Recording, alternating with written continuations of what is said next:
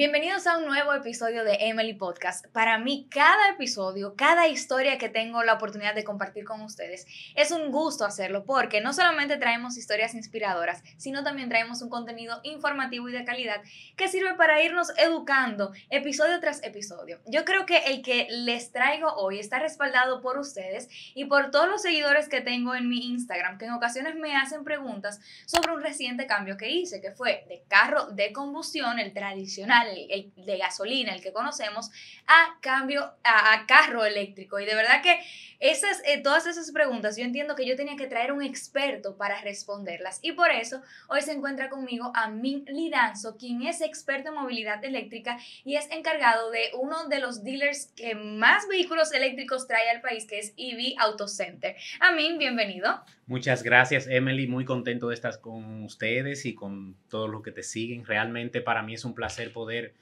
informar sobre este grandioso tema que me, me apasiona. Me apasiona muchísimo. No solo trabajo con esto al 100%, sino que es, es un disfrute para mí. No, y para mí también lo ha sido. Ya que hice el cambio a lo eléctrico, es un disfrute. Para los que no conocen a mí, Amin tiene ya cuatro años comercializando los vehículos eléctricos, pero también es usuario por más de cinco, cinco. O sea que realmente vamos a hablar desde la perspectiva de comerciante, porque claro, tenemos que resaltar las cosas positivas, pero también desde la experiencia de usuario, que yo también eh, voy a ir eh, comentando en el transcurso de la conversación. Antes de comenzar, les recuerdo a todos ustedes suscribirse, darle like de antemano, porque yo sé que les va a gustar, y ponernos ahí en los comentarios tal vez otras preguntas que podemos tocar más adelante a mí, porque entendemos que con un episodio no va a ser suficiente, pero Vamos a ver, vamos a intentarlo. Vamos a intentarlo. Vamos a intentarlo.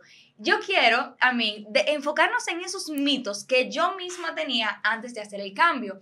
Y yo entiendo que el primero que, que yo decía es que, es que son muy caros, es que yo no puedo. O sea, entonces, ¿realmente son costosos los vehículos eléctricos? Los vehículos eléctricos iniciaron como un producto de difícil acceso, económicamente hablando, pero gracias a Dios en este tiempo lo hemos ido aplatanando, Lo, hemos ido adecuando porque la diversidad de suplidores y el crecimiento a nivel de la cantidad de modelos y marcas nos ha ayudado a poder lograrlo. Hoy en día tú puedes adquirir un eléctrico con 11 mil dólares. Un vehículo eléctrico compacto, un carro de cuatro puertas, así como un Kia Picanto, para que la gente se ubique bien y a lo que conocemos. estamos hablando, 11 mil dólares son 600 mil pesos. aproximadamente. Más o menos 600 mil pesos. O sea, que una persona que fuese a comprar un vehículo pequeño tiene la opción de con 11 mil dólares adquirir un Correcto. Así que esta opción no existía. En años atrás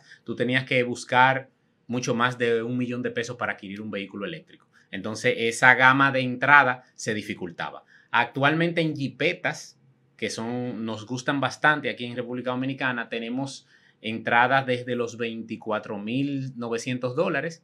Así que son precios ya muy similares a lo que tenemos en el mundo de los vehículos de combustión. O sea que ya tenemos esa, esa más opciones al momento de elegir, qué fue lo que me pasó a mí. Eh, y lo comparto con ustedes porque siempre me, me, lo preguntan. Yo siempre quería un vehículo eléctrico porque realmente tengo un compromiso y siento un compromiso con el medio ambiente. Pero yo decía, no, es que, es que de verdad yo no me llegaba. Ahora, ¿dónde encontré el truco? Que yo quiero que tú me ayudes ahí. Realmente es con cuando tú mides el préstamo del banco, la tasa que te da por ser un vehículo eléctrico y, o sea, ahí es que yo entiendo, Desglósame eso ahí, explícaselo muy, Muy importante. Porque yo tengo una ganga en mi casa con mi carro eléctrico y lo digo desde ahora. Es una ganga porque yo me estoy ahorrando, adiós, 8 mil, 9 mil pesos mensuales. Así es. Y en tu caso no recorres largas distancias. Personas que son visitadores a médicos, vendedores, recorren el doble o el triple. Sí, no, porque lo mío es la universidad, el colegio de la niña. A eso me refiero. Imagínate una persona que recorre el doble o el triple, entonces estamos hablando de ahorros superiores a los 20 mil pesos mensuales. Entonces, en ese sentido, cuando vas a pensar en la movilidad eléctrica, tienes que hacer el cálculo completo y también ver lo que te vas a ahorrar mensualmente. Porque mensualmente te, vas a tener un ahorro que en muchos de los casos te va a pagar la mitad o más del préstamo que hayas adquirido con el vehículo eléctrico. Recordando que no hay gasto por mantenimiento mecánico recurrente, es otro. No te me adelante, que eso, ese, ese, ese otra, otra pregunta, pero vamos a pasar esa de una vez. eh, los vehículos eléctricos, háblame del mantenimiento. ¿Qué tan frecuente tiene que ser? Por, ejemplo, en, el vehículo que yo tenía anteriormente, debía de hacerlo cada 10.000 kilómetros o cada seis meses, lo que ocurriera primero. De acuerdo. ¿Cómo se trabaja? Porque yo lo que tengo son dos meses. Yo no sé si tal vez hay que darle mantenimiento a la guagua. Sí, eh, yo relajo con muchos de nuestros clientes y allegados porque, a ver, me explico. No solo yo tengo clientes en este mundo, mi familia está metida en movilidad eléctrica también, porque lo que tú pruebas y te hace bien y te gusta con los tuyos, tú también lo compartes. Entonces, realmente la movilidad eléctrica es muy bonita por ese sentido, porque te da más tiempo para tú compartir con tu familia amigos y temas personales, no, no tienes que ir recurrentemente, no hay un mantenimiento recurrente mecánico. Y esto todo cada seis meses, un mantenimiento te sale en sus cinco... El mío que era chiquito, cinco mil, seis mil Eso te iba a decir, eso te iba a decir, porque una jipeta se, puede, se puede ir a los 10 mil en un mantenimiento no tan profundo, mantenimientos que tú haces cada 20 mil o 40 mil kilómetros en los vehículos de combustión te pueden llegar a costar hasta mil dólares. En un vehículo de combustión. Vamos a hablar entonces con, con gente de experiencia en combustión. Jumelle, ¿cuáles piezas están en los carros que requieren mantenimiento? Eh, la transmisión. ¿Transmisión hay? Sí, eh, no. En vehículo eléctrico, en vehículo eléctrico no hay. Jumelle. Eh, eh, bujía. Cambio de, cambio de Sí, cambio de fluidos, bujías, correas eso, frenos. Eso se reduce. Todo, no, se reduce no, cero. Todo lo que hemos mencionado no existe como mantenimiento en el vehículo eléctrico. Y ahí va el tema de los frenos, que es algo que hay que aclarar. El freno, el sistema de freno de por sí está al 100% en un carro eléctrico, pero no se usa ya tú podrás saber, porque tú conduces diariamente un eléctrico, que cuando tú sueltes el acelerador, el vehículo frena y regenera energía. Eso es lo que a mí me encanta. Es un PlayStation que yo ah, todos los pues, días en la mañana. Eso es parte de, de, ser eh, como un juguete. Eso es otra cosa. El vehículo eléctrico se disfruta más. Entonces, eso te permite a ti mm, evitarte un mantenimiento o un reemplazo de frenos. Porque se desgastan muchísimo menos. 95% menos. Eso significa de por vida. Porque un, sistema de frenos en un vehículo eléctrico más de medio millón de kilómetros te puede alcanzar y no hacemos esa cantidad de, kilómetros en un vehículo. No, y algo que yo me he dado cuenta con el cambio es que como freno menos, ando menos rápido. Eso me pasa porque busco que cuando acelero sea más prolongado. Sí. No sé si me doy a entender. Por supuesto, tú juegas con ese balance. Ando menos rápido, ya estoy menos, y eso es bueno, yo lo agradezco por mi seguridad. y mira que fue inconsciente que me pasó eso. Pero de igual forma, en, como freno menos, entonces se, me gastan muchísimo menos los frenos. Por supuesto. O sea que en el vehículo eléctrico el mantenimiento, y, y para aclarar, el mantenimiento no se da eso de cada 10.000 kilómetros cada seis meses. Y también que cuando se habla de mantenimiento son cosas menores y cada qué tiempo. Prácticamente dos temas a nivel de mantenimiento. Neumáticos tienes que rotar tus neumáticos y cambiarlos cuando le toque. Okay. Y existe un filtro de aire acondicionado dentro de la cabina del vehículo, un filtro de partículas. Que eso lo cambian en los... También en los de combustión, eso se cambia entre 10.000 y 20.000 kilómetros, va a depender de tu entorno, si tu entorno es muy polvoriento o no. Ok, y en ese caso entonces, ¿cuándo ¿cómo se maneja eso cuando aquí no hay un dealer así, eh, que bueno, ustedes sí que son específicos de vehículos eléctricos, pero si una persona tal vez no lo compró a ustedes, ¿cómo maneja eso del mantenimiento? Muy importante. El tema de neumáticos es exactamente el mismo que en un vehículo eléctrico. Ahí no hay ninguna, eh, perdón, que en un vehículo de combustión. No hay ninguna diferencia. El filtro de partículas tampoco. De, de, hecho, en tu vehículo que tiene homólogo en gasolina, es exactamente lo mismo. Sí. No hay, no hay variación, tú puedes hacerlo en un centro de mantenimiento de un vehículo de combustión. No, lo mío es con ustedes porque imagínate. Sí, pero lo, que, lo que quiero decir es que no es nada complicado, no es nada distinto en el vehículo eléctrico cambiar un filtro de partículas, es exactamente lo mismo. Muchas de las personas, como dicen los gringos, do it yourself. mentira. Sí, por supuesto, porque es un panel muy fácil de remover, tú sacas oh. el filtro y entras el otro. En el vehículo de combustión por igual. Y por eso me cobran dos mil pesos en un mantenimiento. Lo que pasa es que en el mantenimiento de del, de, combustión, sí, ¿eh? en el de combustión te agregan otras cosas en esa mano de obra que ellos sí realizan, que son temas técnicos. Pero en el eléctrico, como es solo el filtro, no hay nada más. Lo puedes hacer tú mismo. Mira, esto, esta pregunta yo no la tengo aquí, porque eh, surgió en la conversación que tú y yo sostuvimos, la, la extensa conversación que no, no tuvimos que poner radio. Ocurre que la gente no sabe que cuando se trata del, del negocio de los vehículos en general, en la comercialización, el 60% de las ventas o de los ingresos. De los ingresos tiene que ver con las piezas. Sí, pieza, taller y servicio. Pieza, taller y servicio. Entonces, ¿por qué no hay tantos incentivos por parte del empresariado en que los vehículos eléctricos lleguen a nuestro país? Porque tú le estás quitando un 60% de lo que tú mismo pagas cuando lo compras ya con el 40% que estás pagando. Entonces, ahí yo entiendo que eso es algo que debemos de tomar en cuenta, no solamente eh, como consumidor o usuario, sino también como sociedad, de que por eso han ocurrido estos impedimentos, porque también hay unos intereses económicos que unas personas se pueden ver afectadas. Correcto, y son entendibles. Lamentablemente, en la industria automotriz es muy grande a nivel mundial, no solo en República Dominicana. Y eso es un hielo difícil de romper. Se, ha ido agrietando y ya es inminente. Lamentablemente la industria automotriz está cambiando. Por ejemplo, Tesla te vende opciones para el vehículo. Te entrega un vehículo con todas las opciones a nivel físico, te entrega motores potentes, te entrega eh, sistema de sonido envolvente, pero te los entrega deshabilitados, te los entrega capeados, como decimos, limitados. Y si tú quieres más, tú lo compras desde tu celular y en cinco segundos ya tú lo tienes. Ya tú lo tienes. Entonces, ellos están tratando de buscarle la solución a esa desventaja de, desde el punto de vista de negocio que tiene el vehículo eléctrico. Sí, que, que ahí entonces la gente diría, no, pero para ustedes no hay negocio. Pero realmente la gente cree que el negocio detrás de Tesla son los carros. Y realmente tú me lo aclaraste, no es el carro, son los softwares. Es software, es una empresa de software. Y, es una empresa que abarca un poquito más allá. También ellos están comercializando paquetes de baterías para industrias y residencias.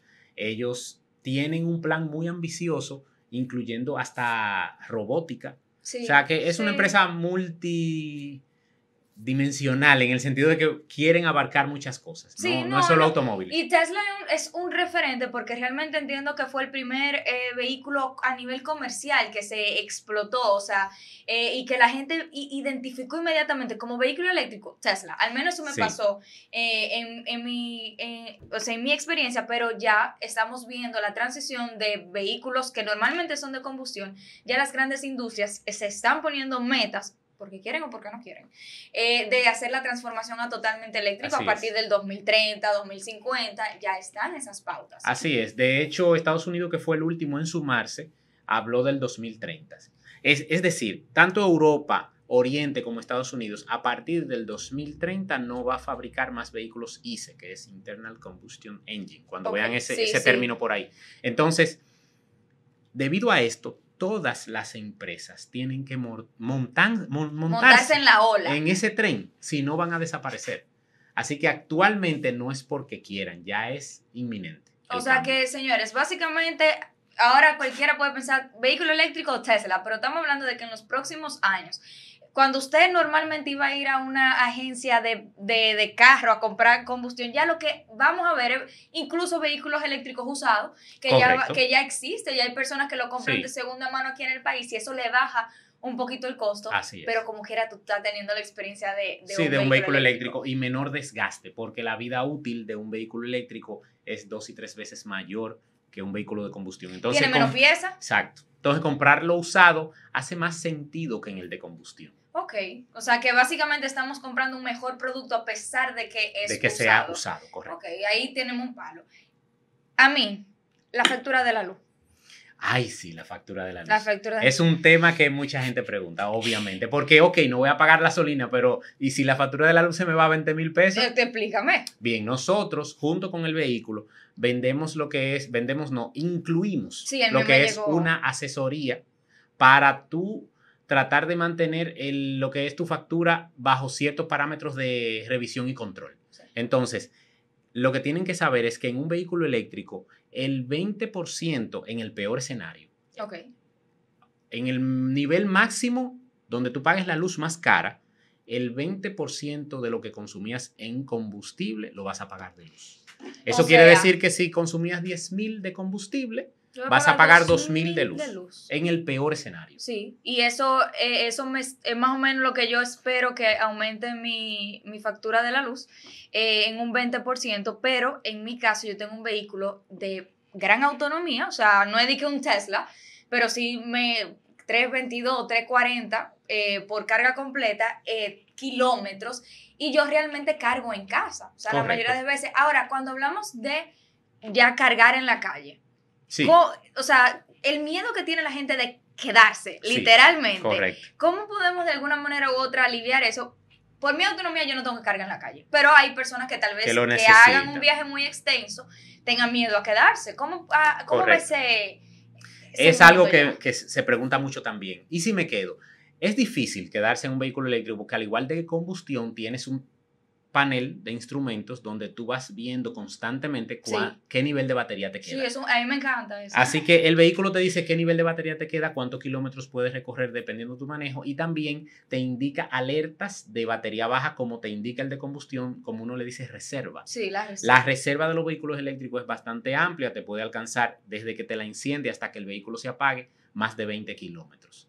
Así que quedarte, digamos que es difícil, pero la red de cargadores comerciales a nivel nacional supera los 250 actualmente. En una isla tan pequeña como la nuestra ya tenemos más de 250 puntos de carga. Lo pueden ver en la app de Vergo, que es la empresa más grande que ha desarrollado más estos puntos de carga.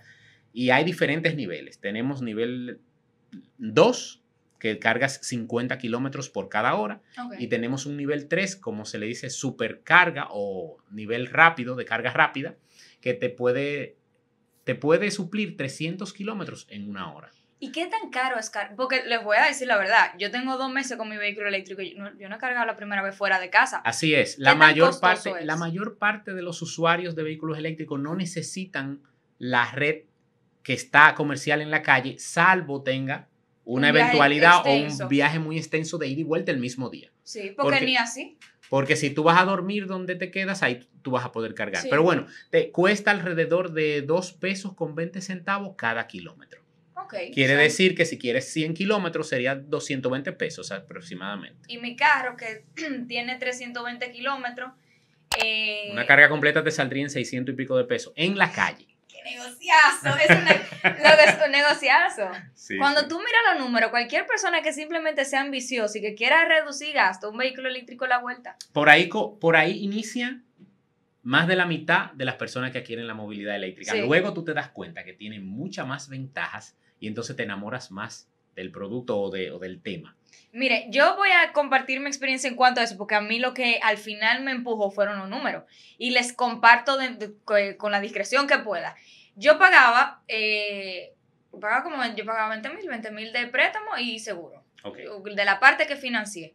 Cuando hago el cambio al, de carrito, porque era un carrito, por más fancy que era, que era un, un vehículo europeo, whatever, no dejaba de ser un vehículo pequeño. Yo cambio a Jeepeta ahora, de la misma marca, de una gama que entiendo que son vehículos muy buenos europeos, yo estoy pagando simplemente 7 mil pesos más.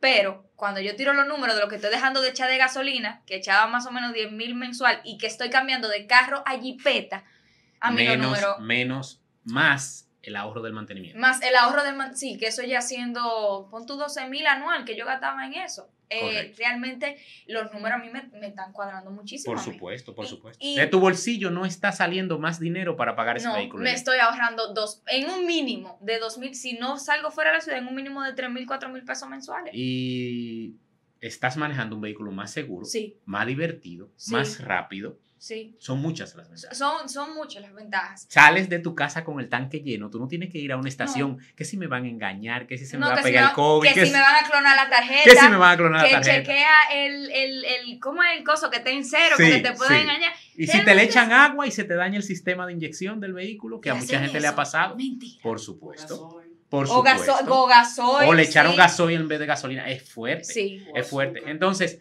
la energía, sí, sí, hay residuos, hay residuos. Mentira. Bueno, el punto es, hay formas diversas de tú encontrarte un inconveniente en un centro de servicio.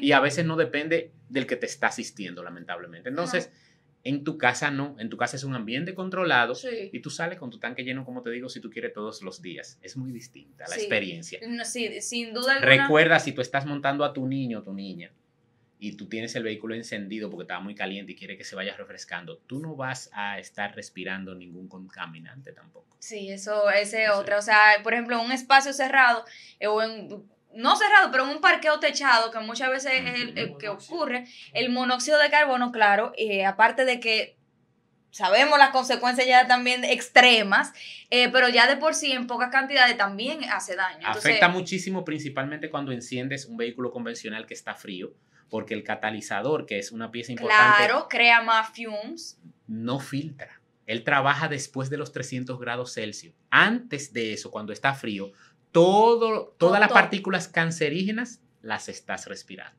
Gracias. Y, y, precisamente esos primeros minutos, ¿dónde suceden? En tu casa. Cuando claro, cuando tú estás aprendiendo. Entonces, no solamente, o sea, estamos hablando del impacto en la salud, pero también en medio ambiente. O sea, sin duda alguna, mi propósito era reducir mi huella ecológica en algún momento cambiando el vehículo, porque yo, aunque no viajo diario, sí doy mi par de viajes fuera de la ciudad, semanal. Entonces, yo decía, concho, si ya yo estoy que tengo que ir cada cierto tiempo a la capital, que tengo que transportarme mucho, vamos a tratar de reducir por ahí. Y también mi equipo, que en ocasiones se traslada en mi vehículo, pues ahora mismo estamos diciendo casi huella cero otro tema que la gente dice, tú estás dejando de echar combustión, pero entonces estás contaminando con la electricidad de tu casa. Así es. Tu turno, a mí, debarátame eso. Sí, ese, ese, ese fuerte. Cuando te tiran ese, tú dices, wow, ya esta persona investigó. pero me, ha me ha sucedido. Bueno, entonces el tema con la electricidad que usamos en República Dominicana, más del 90% es a base de combustión.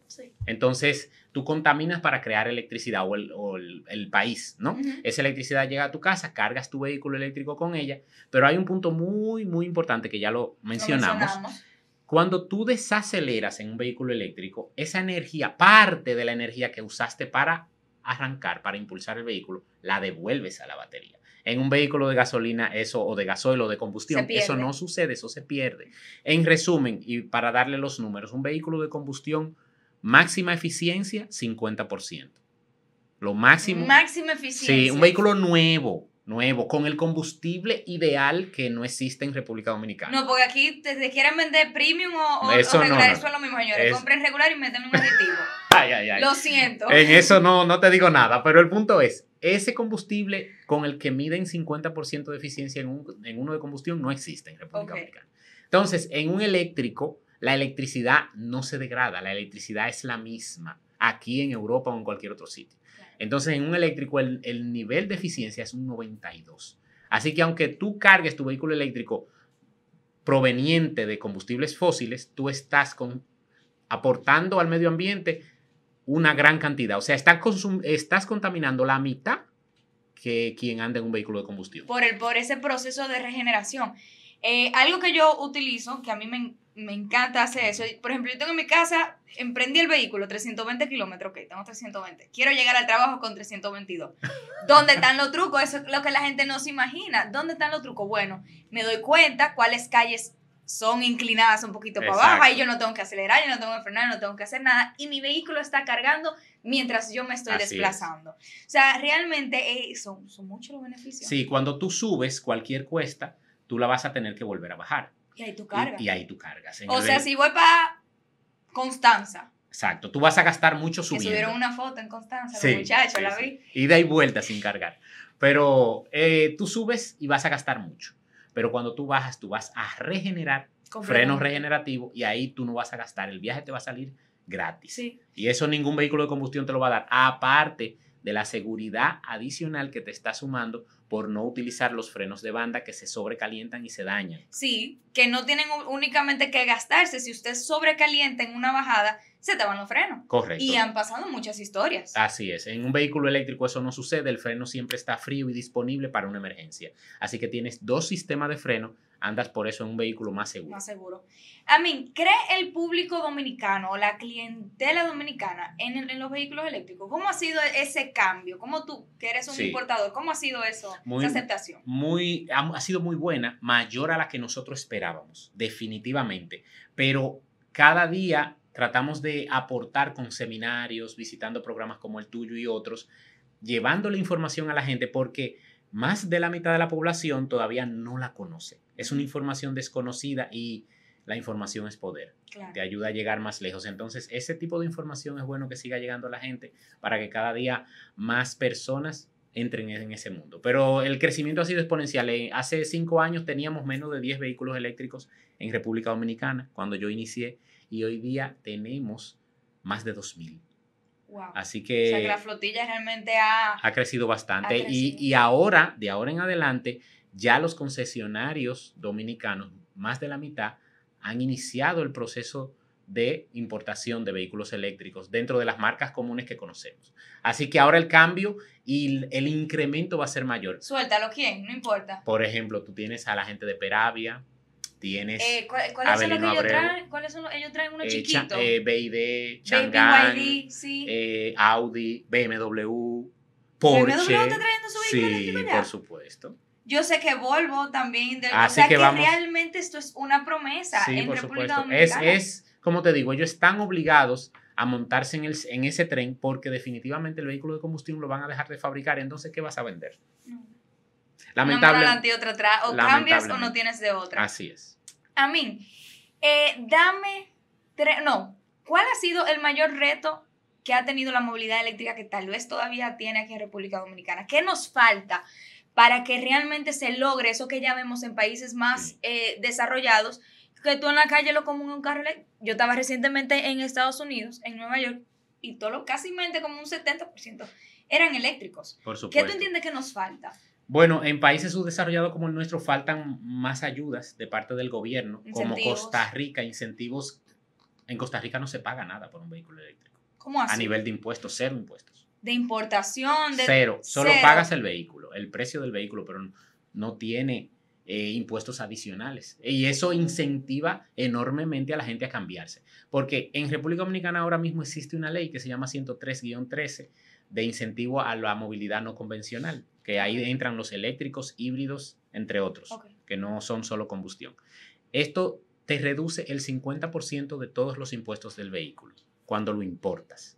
Eso es una ayuda que actualmente está y por eso lo- hemos logrado precios Sí, sí la, mía, contenidos. la mía me salió a buen precio por eso, sí. bueno, entonces, al momento de tú vender el vehículo como dealer, como dealer que somos, en el proceso de traspaso o endoso, como se llama, ahí te, la DGII te obliga a sumarle el 18% del ITEVIS. Entonces, hay una parte de la concesión que te dio aduana que se pierde al momento de la venta. Concha. Muy importante, estamos detrás de eso a través de las asociaciones. ASOMOEDO es la Asociación de Movilidad Eléctrica Dominicana, donde estamos trabajando esos temas de cara al gobierno y queremos tratar de lograr mayores incentivos o por lo menos que sea transparente y que el descuento de ese 50% se mantenga hasta el usuario final. Claro. Porque si eso se logra, anótalo, muy importante, significaría que todos los vehículos eléctricos en República Dominicana bajarían un 9%. Eso es Wow. mucho, Sí, claro que sí. eso es mucho. Estamos Entonces, hablando de que si yo, si por ejemplo un vehículo te anda en los 30 mil dólares, 32 mil dólares, que dos mil y pico de dólares menos, casi Ah, tres mil dólares menos. ¿Es un mucho. inicial? Eso es un inicial. ¿Es un inicial? Eso estamos detrás de eso. Esperemos que el gobierno en los próximos años nos ayude con, a lograr eh, temas relacionados a la movilidad eléctrica para seguir impulsándola. Sí. Eso No, es lo principal. Sin duda, sin duda alguna yo entiendo que, que eso se puede lograr. A mí, diferencias entre vehículo eléctrico y vehículo híbrido. ¡Wow! Muchas. Como que la dejé para el final y yo creo que se tuve que poner al principio. Son muchas. El vehículo híbrido es El torque. el Él torque. dice que el torque. Sí, el, el vehículo híbrido tiene mayor torque porque tiene un motor eléctrico. Pero el motor eléctrico que tiene es más pequeño que el del vehículo eléctrico, así que el vehículo eléctrico tiene mayor torque. Ah. Entonces, La energía no se pierde. la energía del vehículo eléctrico tampoco. En- digo eso. pero lo que quiero decir es, el híbrido tú tienes, en resumen, dos sistemas combinados. Tienes un motor de combustión con problema. toda su complicación, tienes el sistema eléctrico y necesitas otro componente que ni el eléctrico ni el de combustión tiene para poder unificar esos dos mundos. Tú necesitas pero una segunda transmisión o un, digamos, alguien que te sirva para unificar la fuerza del motor de combustión con la del motor eléctrico. Tú tienes más piezas involucradas ahí. Y tienes un oh. mantenimiento más complicado y mayor probabilidad de falla cuando el vehículo ya sea usado. Entonces, definitivamente el híbrido tuvo su importancia para poder llegar al eléctrico full, pero por el momento ya a, este, a estas alturas no es recomendado. No, ya, ya, para eso mejor comprar un, un vehículo eléctrico completo y, y, ya. A mí, hay algo que, que, que, veo y que muchas personas lo han mencionado eh, y que yo creía que, que, en algún momento podría ser el futuro de la movilidad, son los vehículos, los vehículos a hidrógeno. Sí, ¿Son una promesa o qué tú crees? Hay marcas como Toyota que apoyan mucho el concepto del vehículo de hidrógeno y hacia el medio ambiente son muy limpios. De hecho, purifican el aire. Conche, ¿verdad? Sí, sí, sí. Aspiran aire contaminado y, eh, y sus emisiones son de aire filtrado. Definitivamente oh. eso es muy interesante, pero la energía con la que tú cargas tu vehículo eléctrico está disponible en tu casa, ¿cierto? Sí, sí, yo no tengo. Y hablamos de que no lleva mantenimiento recurrente. No. El hidrógeno que tú necesitas para un vehículo híbrido no se consigue en tu casa. Tú necesitas ir a una estación de hidrógeno especializada que te lo supla. El mantenimiento que lleva ese equipo de conversión de hidrógeno, de pila de hidrógeno, como le dicen, también es complicado. Esos son vehículos que usan hasta siete filtros, cinco y siete filtros de capa de, aire. Entonces, son vehículos que te van a exigir que tú lo lleves a un taller y los concesionarios estarían contentos de que eso se ponga a la moda. Claro. Porque pieza, taller y servicio ahí estaría muy bien respaldado. Claro, 60% que no estoy, que no estoy perdiendo. así es, pero para el usuario no es conveniente el vehículo de hidrógeno porque te sigue atando a una cadena de servicio que hoy en día con un vehículo eléctrico no, no, tienes. De hecho, en el vehículo eléctrico, y no lo hemos mencionado, muchas de las personas que lo adquieren tienen energías renovables en sus hogares y les sale 100% gratis. Yo de camino. Y en ese caso tú completas el ciclo. Sí. Porque ya tú no cargas tu vehículo con energía que, proveniente de fósiles. Proveniente de fósiles. No, y realmente ahí es como el, game changer detrás de, los vehículos eléctricos. A mí, eh, yo entiendo que todas las dudas que, que tenía respecto a los vehículos eléctricos y que surgen comúnmente, ya las hemos planteado aquí. Ahora, yo quiero que en resumen tú me des Tres razones por la cual yo debería hacer el cambio a un vehículo eléctrico. Por supuesto. Digo los otros porque ya yo lo hice. Sí, así es. Bueno, pues sí, invito a la movilidad eléctrica porque es más limpio en todo el sentido de la palabra. Te aumenta la calidad de vida y el tiempo para las cosas realmente importantes. Sí. Y ayuda a la economía de la familia. Ya ahí por ahí. tres puntos que son muy relevantes para tu cambiarte a la movilidad sin duda alguna. Bueno, pues, señores, si ya tienen alguna otra pregunta, vamos a crear otro episodio con Ami, porque yo entiendo que tenía en la cabeza trema y yo dije, espérate, porque ya llevamos un par de minutos, pero sin duda alguna la movilidad eléctrica yo entiendo que no es una promesa, ya es una realidad en nuestro país. Y que el hecho de que ustedes estén preguntando y motivándose a eso ya nos da indicio de que realmente está dentro de la sociedad, ya la sociedad lo está pidiendo. Y lo que sea que el gobierno, las coyunturas eh, eh, legales permitan, hay que fomentarlo porque ya de hecho, los precios de los vehículos eléctricos están subiendo. Todo el que tiene un vehículo eléctrico hoy, ya que lo adquirió, son buenas noticias para los próximos años. Wow, o sea que sin duda. Hay más demanda que oferta. Eh, señores, eh, cojan eso, cojan la y hagan el, hagan el cambio a tiempo. Señores, ha sido un gusto compartir en este episodio de Emily Podcast. Recuerden suscribirse, darle like y ponernos ahí en los comentarios. Alguna otra pregunta que tengan para nuestro compañero a mí, porque ya somos de la misma comunidad de vehículos eléctricos. Y ustedes próximamente. A mí, si quieren comunicarse contigo o si quieren conocer más otra pregunta, dámelo canal. Por supuesto, por supuesto, principalmente el Instagram que es EV Auto Center, nos pueden buscar ahí soyeléctrico.com, movilidad eléctrica, tenemos varias redes sociales, vehículos eléctricos. Sí, mi amigo Rafael, que, con quien yo hice, mire señores, yo tengo años en esto, hace un año y meses.